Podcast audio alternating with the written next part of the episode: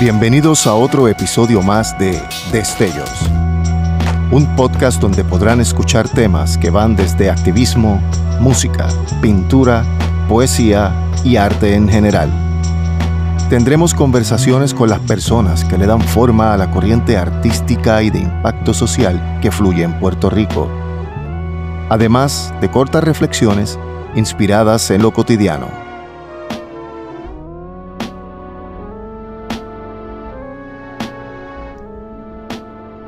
Este episodio de Destellos va dedicado a Osvaldo Rodríguez, mejor conocido en la escena musical como Macoyo. Macoyo ha sido una pieza importante en la escena musical. Dentro de los proyectos en los que ha trabajado se encuentran La Mancha del Jardín, Ícaro Azul, Los Petardos y Macoyo. Este es el primer episodio de la segunda temporada y lleva por nombre Macoyo.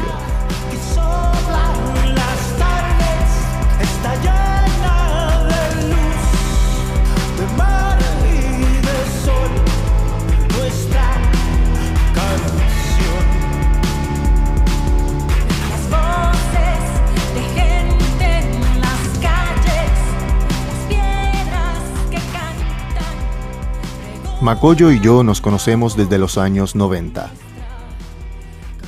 En aquel entonces yo pertenecía a una banda llamada Mapuche y llegamos a compartir tarima en más de una ocasión.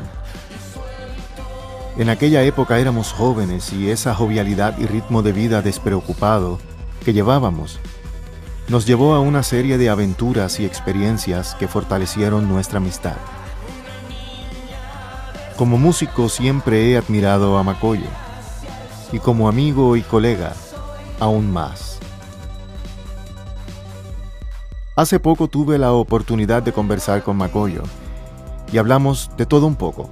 Hablamos de la música, de la vida y de sus nuevos proyectos y de qué opina acerca de la escena independiente en Puerto Rico y su proyección a nivel internacional.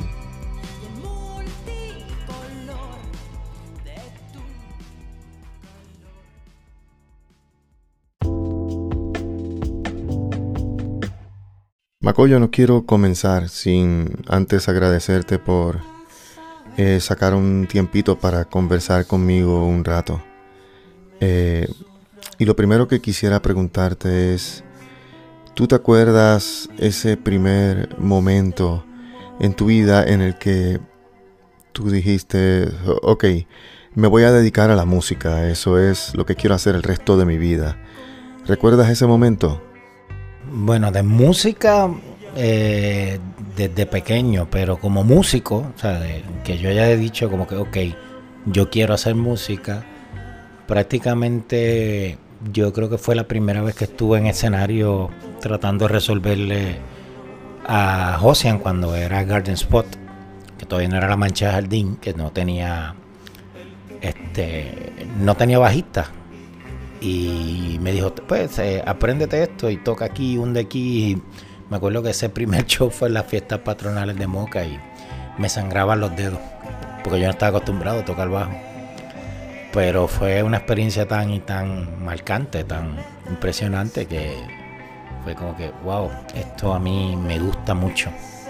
Pero no puedo decir que lo tomé tan en serio como ya cuando empecé a hacer yo mi propia música con Ícaro Azul que pues son este son como que no puedo decir que fue un momento, sino que fueron procesos. Con tantos proyectos que Macoyo tiene ahora mismo, ¿cómo divides la inspiración a nivel lírico, musical, para poder lidiar con, con tantas cosas a la vez? ¿Cómo le haces? Fíjate, se me hace fácil porque no es como que me siento, ok, tengo que hacer para este, tengo que hacer. Constantemente me están llegando ideas y ya automáticamente mientras las voy haciendo, ya poco a poco voy sabiendo para dónde van. Y pues ahí me enfoco. Y lo bueno es que como no me pongo mucha, no puedo decir que me pongo muchas este, restricciones a la hora de crear para una banda o para otra. Pero pues por ejemplo los petardos casi siempre cuando empiezo a crear o a componer pues siento como que este es un como un estado mental que es más, eh, yo diría como ese cantadito de pueblo, muchas frases. Eh, sale solo, pues ya yo sé que eso es petarlo. Ya cuando es otro concepto más, no sé, psicodélico, más, pues lo estoy, va más con el tema de lo que estoy haciendo con Macoyo, pues Macoyo. Entonces de Ícaro, pues casi siempre es algo que me suena que yo creo que Ana debería cantar esto. sí, es, más lo que me sale así cuando para así es Ícaro Azul. ¿Cómo influenció tu sonido el haber vivido en Isabela, cerca de la costa durante un tiempo? yo no digo que eh, eh, ya cuando yo empecé los petardos, como a los seis meses ya estaba viviendo en Jobo y fue una continuidad a, a lo que. Porque era de Moca, no era que estaba tan lejos de la playa. Me pasaba en la playa, surfé durante un montón de años, corría skate en toda esta área. Pero es el estilo de vida. Entonces, cuando, cuando empiezo a jugar con, el garage, recuerdo que había otras bandas ya haciendo garage en, en el área metropolitana, pero era algo que ya yo había vivido para la época de La Mancha, porque La Mancha, pues, aunque nunca definimos bien lo que era, era como un garage, porque éramos cuatro chamaquitos haciendo lo que nada, nos da la gana sin saber tocar. Entonces me di cuenta de que si yo, a mí me gusta ser lo más genuino y mantenerme, yo no puedo escribir de problemas como drogadicción, este, esa decadencia urbana que, que tanto hay en otras bandas que me encanta y porque es la realidad para ellos pero me acuerdo que en una entrevista yo dije, yo dije, yo no puedo escribir de esas cosas porque el peligro más grande ahora mismo para mí es que me caiga un coco en la cabeza, eh, debajo de una palma. Pero esa es mi realidad y eso es lo que yo escribo.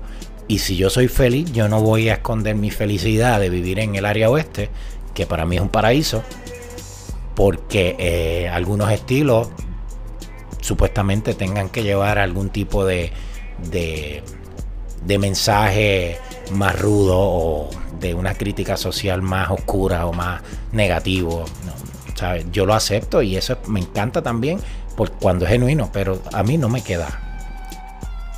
Algo que a mí siempre me gustó de los petardos es las influencias, las diferentes influencias que tiene. Eh, tú mezclaste de todo un poco, hasta hip hop tiene, este, música puertorriqueña, rock and roll, garage. Eh, ¿De dónde Macoyo saca todo ese revolú de cosas y los tiró dentro de este proyecto que se llama Los Petardos? La manera de yo exponer las cosas muchas veces es como en este juego de simpático, de, de decir, por ejemplo, el video de OK tenía muchas cosas hipster, pero en realidad era todo lo que nosotros hacíamos en Moca. ¿Entiendes? Por eso era el relajo de que ¿sabes? ¿Qué hipster? Si los jíbaros en Moca nosotros éramos así, ¿sabes? Los mules, los bigotes, este, las medias, ¿sabes? Las bicicletas, todas esas cosas era como que, pues la traímos de una manera jocosa y pues resonaba con, con, este grupo de esta tendencia que estaba saliendo de nuevo. Pero la realidad que era una manera de decirle al mundo, mira, siendo puertorriqueño, siendo fiera a lo que soy, yo no necesito este, imitarlo de afuera porque inclusive hay cosas que ya las tengo antes de que ya hayan llegado ahora, ¿me entiendes? Y por eso es que me gusta decir, mira, no se menosprecien, porque nuestra cultura es tan rica como cualquiera otra de alrededor del mundo. Nada más lindo que sentirse orgulloso, ¿verdad? De donde uno viene. Eh, y llevar, como decimos en la jerga puertorriqueña, esa mancha de plátano con orgullo. Eh, Macoyo, para ti, ¿cuál banda local o artista puertorriqueño ha tenido un mayor impacto en tu formación, eh, en tu carrera como músico independiente en Puerto Rico? Cuando nosotros empezamos a, darnos cuenta de que podíamos hacer cosas en español, en parte se lo debemos a lo que en aquella época fue Masking Tape, que ahora es Viva Nativa, bueno, por lo menos eh, parte, pues Max Tape tocaba canciones de los toreros muertos eh, y de otras bandas de, rock español, hombre G. Y eran cosas que muchas veces no llegaban a, la radio acá o a ningún lugar. Nosotros lo que escuchamos era más en, en inglés. Y cuando nosotros los vimos una vez, recuerdo, en el Tambú, en Rincón, pues yo me acuerdo que Josia me dijo como que yo puedo cantar así, yo puedo hacer eso, ¿me entiendes? Y yo creo que eso nos, dio fuerza y cambió en parte nuestra dirección como, como músico. Y así contarle que eh, Javier Irán es un frontman eh, que lo deja todo la tarima. Siempre, siempre fue como que una inspiración de lo que debe ser un, un, pues, performance, por lo menos eh, real, lo que quiero decir, que él era genuino. Entonces, ya más adelante, pues, pues hay muchos músicos que han influenciado, que han estado, este, hemos estado codo a codo. Por ejemplo, el, el hecho que Mikey terminara tocando en los petardos fue porque él me a mí me impactó cuando lo vi por primera vez con Tofi Pérez. Yo me acuerdo, creo que fue a Cristian que se lo dije, Cristian, tecladista de Ícaro y de Son que le dije, eh, este, algún día ese chamaco y yo vamos a hacer algo juntos. Y pues así salieron los petardos. Y luego, pues, hay muchos músicos que han estado, que puedo, puedo decir como que Fofé, este, eh, siempre ha sido como que una persona que nos ha demostrado como que ser uno mismo, no importa lo que digan. Y, y no sé, este, me encantó mucho también cuando salió David la 666 con, con su proyecto, porque era como que dentro de toda la mugre y todo lo que estaba pasando, pues se puede hacer arte. Actualmente, ¿qué está escuchando Macoyo? ¿Qué música es la que lleva Macoyo ahora en su soundtrack diario que estás escuchando? Wow, eh, muchas cosas. Eh, como que no me he quedado muy pegado en un solo grupo, pero sí te podría decir como que Banda Los Chinos. Eh, he estado escuchando a Boy Pablo. Oh, yo creo que en general bastante del bedroom pop. Y en español también a escuchar mucho rock viejo. Mecano lo retomé y lo adoro más que nunca. No importa lo cheesy, lo que sea, Mecano está cabrón. El C electropop, electropunk de los 80, mejor no puede estar. Y no sé, viejera, estoy escuchando muchas cosas viejas también. Este eh, me traje todos los viniles de mi casa y estoy descubriendo un montón de artistas viejísimos que me da pena que ahora no recuerde uno que me encantó este cubano, pero sí estoy escuchando cosas de Tito Puentes, de Rafael Hernández, eh, ¿qué te puedo decir? Eh, Alborada, eh, haciendo punto en otro son, de todo un poco. ¿Influenció la banda Mecano de alguna manera el tema Aguadilla? Yo tengo que decir que las campanitas que están en Aguadilla fue como que le dije, Cristian, yo quiero unas campanitas como la de tal canción de Mecano, porque no me las puedo sacar de la cabeza. Sí, sí, eh, tengo que admitir de que, de que esa nostalgia me, trajo como que modificar una canción que no estaba en una estructura de hacer un electro pop, por decirlo así. Eh, era más como que era una canción más como acústica lo que se iba a hacer, porque es pues, un tema con una letra un poquito más, más detallada. Y yo creo que fue lo mejor porque unió esa diversión y ese, esa nostalgia con, con una, un una buen andamiaje lírico que, que, a mucha gente después que la escuchan y le dan casco, pues entonces me dicen, wow, me encanta la letra. En la habitación en que yo me encuentro ahora mismo con Macoyo, eh, en un estudio que él tiene aquí en la casa, eh, estamos rodeados de instrumentos, aquí hay de todo, aquí hay amplificadores, guitarras, pedales, sintetizadores, bajos, de todo un poco. Pero le pregunto a Macoyo, a la hora de componer, ¿cuál es tu instrumento predilecto? Si lo, bueno, ahora mismo eh, una mezcla entre el sintetizador y la guitarra eléctrica, la Mustang. Eh, pero por un tiempo siempre fue el bajo y la acústica. pero como ahora tengo otras y descubriendo el sintetizador, pues eh, como con que sé un approach bien diferente que me encanta también. Pero eso es lo que, o por si me dices ahora, pues sí, es eso lo que estoy usando. ¿Cómo fue el proceso de grabación de, del Chango? ¿Y cómo se diferenció, si es que hay alguna diferencia alguna, de, los petardos y de otros proyectos previos? Pues fíjate, eh, fue como una mezcla de dos proyectos que quería hacer hace tiempo, pero que no, no se me había dado la oportunidad. Entonces, eh, había algo que yo, yo estudié geografía y yo quería hacer mezclar geografía con música. Entonces comencé a ir a lugares a grabar sonidos y de ahí hacer música. Eso ya lo había intentado en la época de. Wow, de cuando Carlos Ramos estaba por acá. Que hay unas fotos bien, bien chulas de, de, del proyecto de las cárcavas de mi memoria. Pero nunca hice música como tal, sino que utilicé algunos algunos samples, algunos tracks, pero ahora decidí como que ir grabar y crear, o sea, from scratch, desde de, nada, una canción, una melodía. Pero entonces empecé, para esa época estaba leyendo sobre los indios norteamericanos y el concepto del cuervo y el trabajo de sombra, que viene de, de Carl Gustav Jung, que es el el, que, vamos a poner, como que organizó ese concepto, pero que sí existía en las comunidades indígenas. Y básicamente decía que cuando el cuervo se queda mirando su sombra, su sombra toma vida y, se, lo consume y se convierte en algo mayor. Y es, es, como cuando tú miras lo que está en tu subconsciente, lo que corre en automático, las cosas que tú no ves y las enfrentas. Muchas de esas cosas son tu oscuridad porque no las ves, están corriendo en, automático.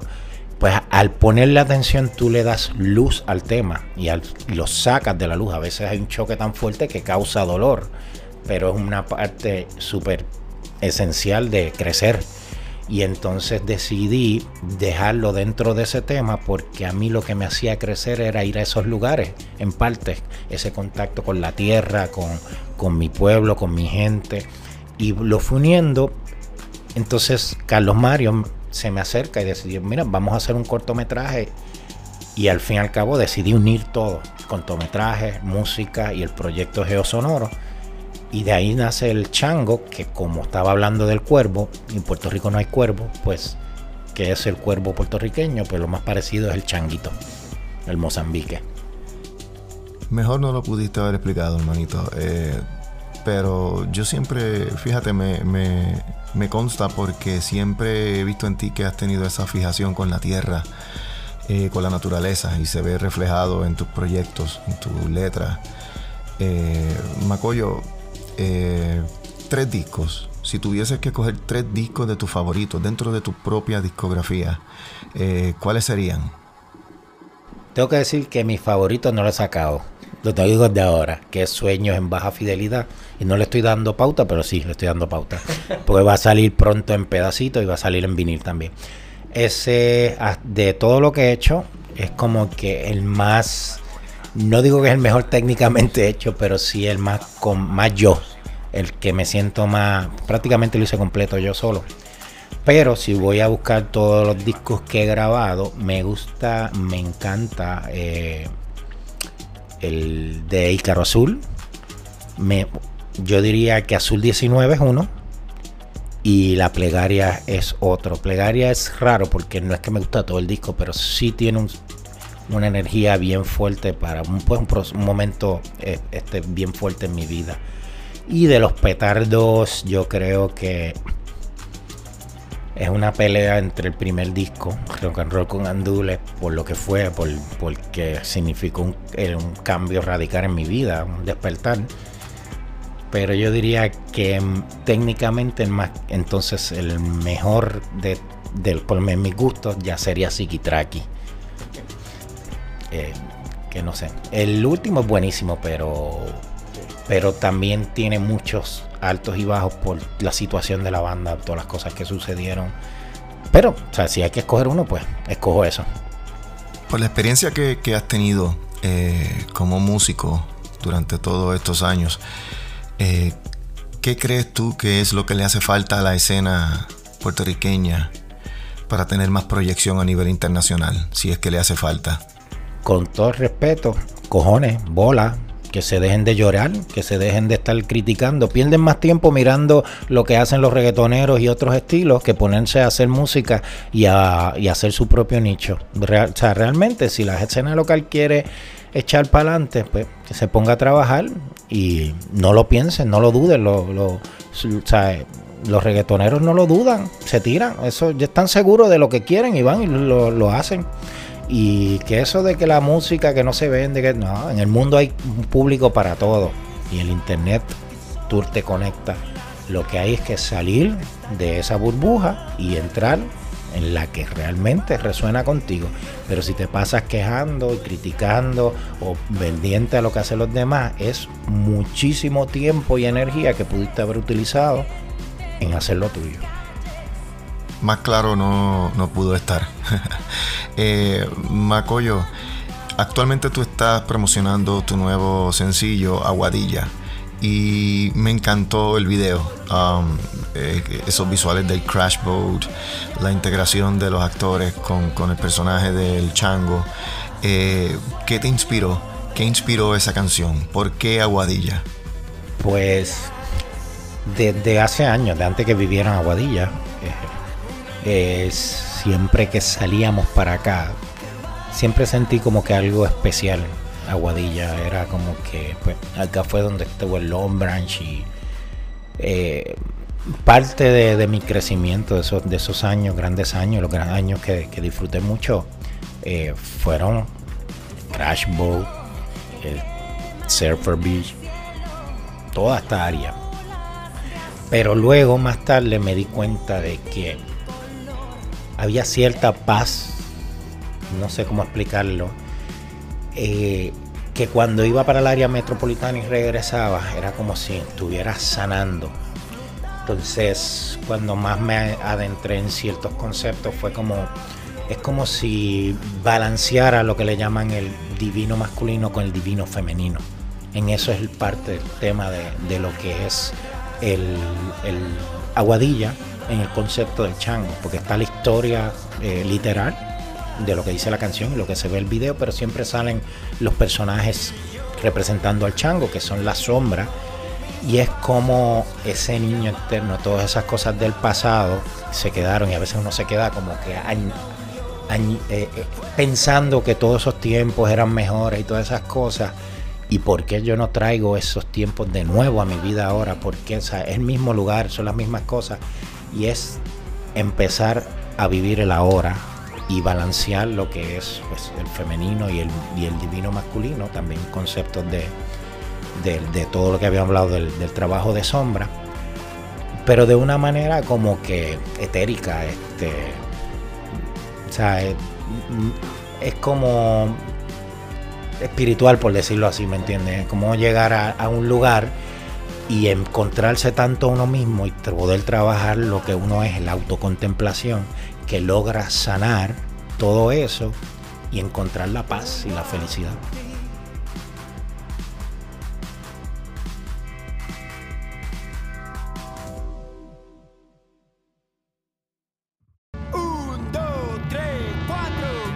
Existen muchas cosas en este mundo que fortalecen los lazos de la amistad pero hay algo que está estrechamente relacionado con el arte, específicamente la música, que nos mantiene unidos a la distancia.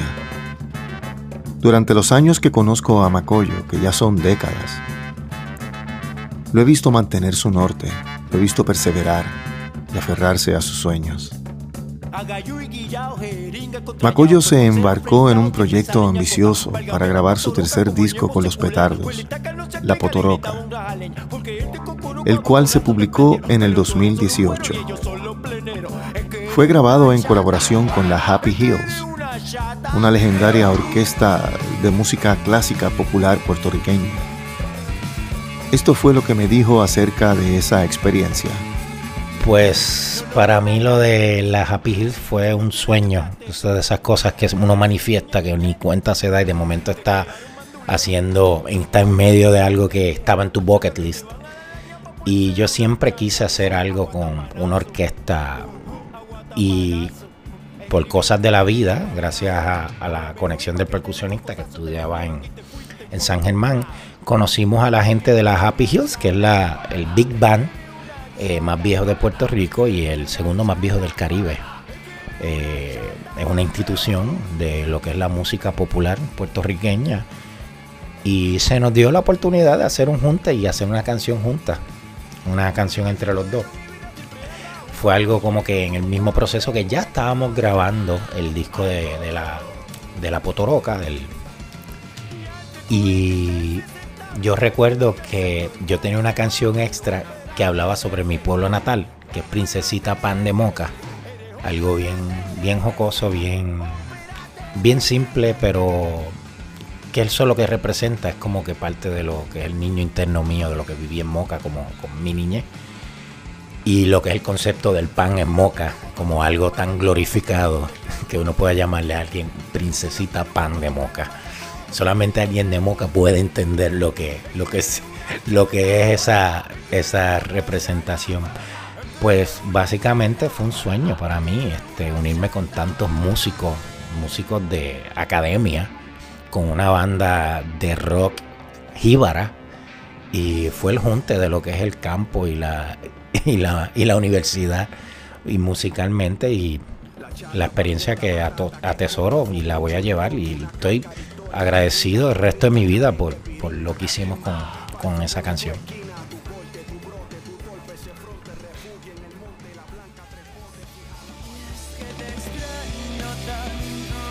Hay una pregunta casi obligatoria que tenía que hacerle a Macoyo, porque sé que hay muchas personas que a lo mejor se preguntarán lo mismo. ¿Volveremos a ver a Ícaro Azul pronto por los escenarios? ¿O nos presentarán música nueva? Pues sobre Ícaro Azul ya nosotros habíamos empezado a trabajar eh, cuatro temas que se paralizó el proceso por parte por la pandemia y porque Javich eh, ahora es padre, ahora es papá. Y, pero está pendiente eso, no es algo como que eh, no hemos olvidado, en algún momento lo, retome, lo retomaremos y espero entonces pronto estar dando las noticias de que vamos a salir con, con un EP nuevo, varias canciones. Y nunca descarto tocar en vivo porque pues, yo sigo tocando en vivo. Ana cada, cada rato está conmigo en, en algunos de los proyectos en vivo, como Aguadilla, que no mencionamos que ella es la que la, el dúo es con ella. Que nada, es todo cuestión de, de, volver a ponernos las pilas y, y hacer algo, pero esperemos que pronto el próximo, qué sé yo, cuando pase la pandemia nos verán por ahí haciendo algo. En febrero 23 del 2008 se llevó a cabo en la base Reimi del pueblo de Aguadilla un concierto de nombre Cantando por la Vida, un benéfico para recoger fondos para Josian, vocalista de La Mancha del Jardín. Le pregunté a Macoyo acerca de La Mancha y del concierto. Y esto fue lo que me dijo. Cantando por la vida fue un momento en que ya habían pasado tiempo sobre eh, muchas cosas que habían pasado con La Mancha y, todavía existía esa división de, una amistad de tantos años entre que que a la hora de romperse la mancha pues ya no nos hablábamos después nos enteramos de, de la enfermedad de Josian y, y no sé, yo sentí como que había que unir a todo el mundo y enfrentarlo en parte por porque era como sentí que era lo correcto, pero también en parte porque fue mi, mi proceso también de enfrentar la situación y de todo lo que había sucedido y, y José y yo no, no nos hablábamos, no, no nos llevábamos, pero eh, fue un proceso bien fuerte, trabajar, tratar de lograr eso. Lo hicimos hasta, hasta el día de hoy sin permisos. Bueno, parte de los permisos, no todo. Este, en contra de todo, yo tuve que dedicarme full a trabajar y, y en ese proceso, pues, enfrentar muchas de las cosas de, que no quería ver sobre la enfermedad y sobre lo que, lo que conllevaba todo ese proceso y todo ese tiempo histórico. Todo. Eh, o sea, hay que entender que no solamente era eh, un amigo enfermo, sino todo lo que representó la Mancha de Jardín para mí en ese tiempo y para muchas personas. Entonces, cuando logramos hacer el, el festival, que fue o sea, te estoy hablando de que días antes todavía no teníamos todas las cosas resolviendo eh, cómo íbamos a cerrar, cómo íbamos a cobrar. Bueno, wow, un, proyectazo que no solamente incluía a Josian, porque quiero mencionar también que parte de la mancha que luego este se suicidó y fue alguien que me ayudó grandemente, fue Vladimir, que es otra persona que perdimos que, que, o sea, que me toca fuertemente y que que también hay que, hay que sanar. Trabajamos y lo logramos. Hicimos un festival y llegó mucha gente y no solamente fue un festival que le ayudó con algunos de los, de los gastos de la enfermedad, que lamentablemente luego falleció, pero sino que unió muchas personas y nos enfrentó a todos para limpiar y sacar todo esa, ese rencor y, y mala vibra que había y a la misma vez le dimos un empujoncito al movimiento de rock nacional como que no se conocía, no sé, ellos mismos no sabían el potencial que tenían hasta llegar allí y ver un, eh, qué sé yo, eh, fueron más de 5.000 personas, eh, algo que hicimos prácticamente sin prensa. Y fue un momento bien lindo. Nos encontramos mucha gente, mucha gente dando ayuda, mucha gente eh, expresándose y, poniendo su talento. Y yo creo que eso no, nos enseñó a toda la escena que, hay corazón, Tenemos, nos preocupan las cosas y, respondemos. Y lo llevo, lo, lo cargo conmigo. Después de eso salieron muchos festivales y muchas otras cosas.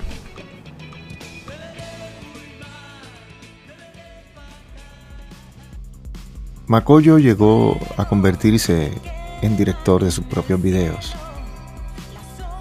pequeños cortometrajes que acompañan la música del chango.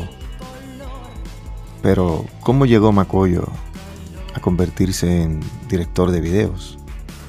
Esto fue lo que me contó.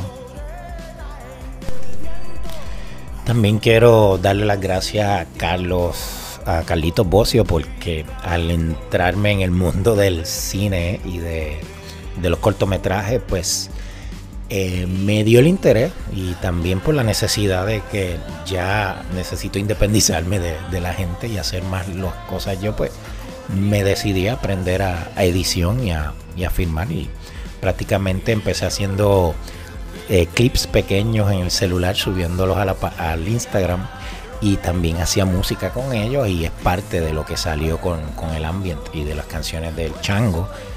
Eh, ese juego me encantó, me, fue algo que me, fascinó desde el principio, de coger una foto del área y modificarla, ponerle música y en parte pues me llevó a empezar a, la autogestión de hacer mis propios videos hasta que yo diría que el, el de Aguadilla es uno de que me siento muy orgulloso y el de Violeta, los dos, de, que recogen muy bien mi, mis gustos y lo que yo quiero hacer dentro de, la, de los recursos que tengo. Y me siento más genuino a la hora de, de, estar trabajando con estos videos. No que los otros sean malos, son buenísimos, increíbles, pero el hecho de tener que trabajarlos yo, pues me hace sentir especial.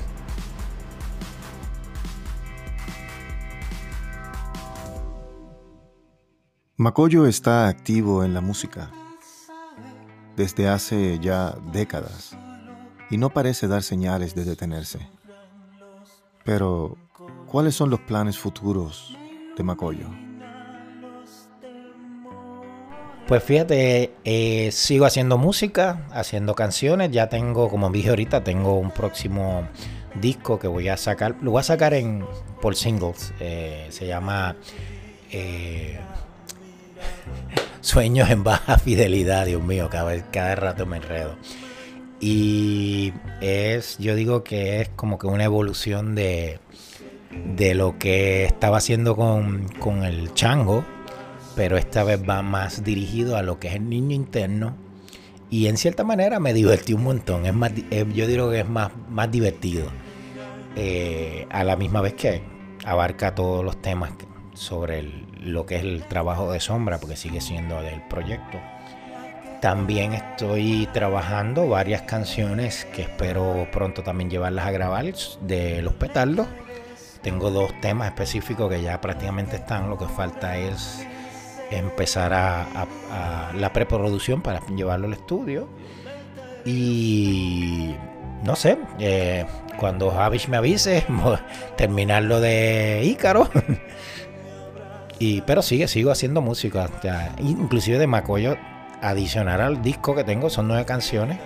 Ya tengo cuatro temas más que estoy trabajando. Porque no paro, no, no, no voy a parar.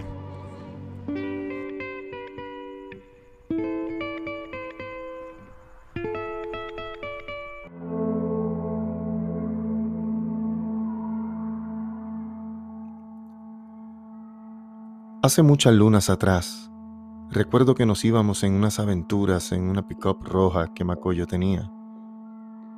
Y desde Moca íbamos hasta Ponce y Huánica, en la caja del pickup. Recuerdo que llegábamos al bosque seco de Huánica. Yo iba en la caja acompañado de un gran amigo que no veo hace años, pero extraño inmensamente, Jason. Y en el asiento del pasajero iba otro gran amigo, Rafi. Recuerdo parar en Chinchorros a comprar vino barato y canecas de ron.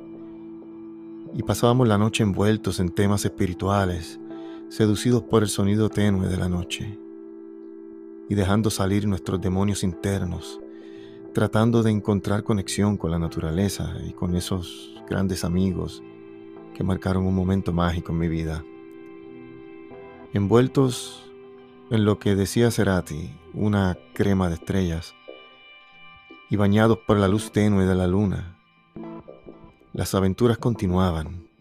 A veces acompañábamos a Macoyo, Javish, Ana, Ian y José, que como sabrán eran los componentes que le daban vida a Ícaro Azul, a sus ensayos.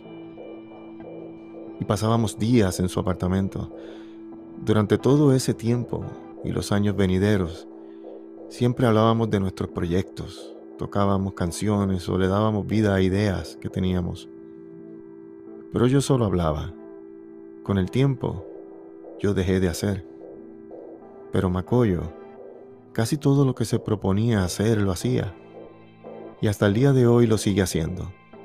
En fin, Macoyo siempre lo he visto como un soñador. Lo he visto aferrarse a esos sueños y eso lo ha llevado a convertirse en una pieza importante de la escena independiente en Puerto Rico. Y también en una pieza importante en los corazones de quienes hemos tenido la oportunidad de conocerle.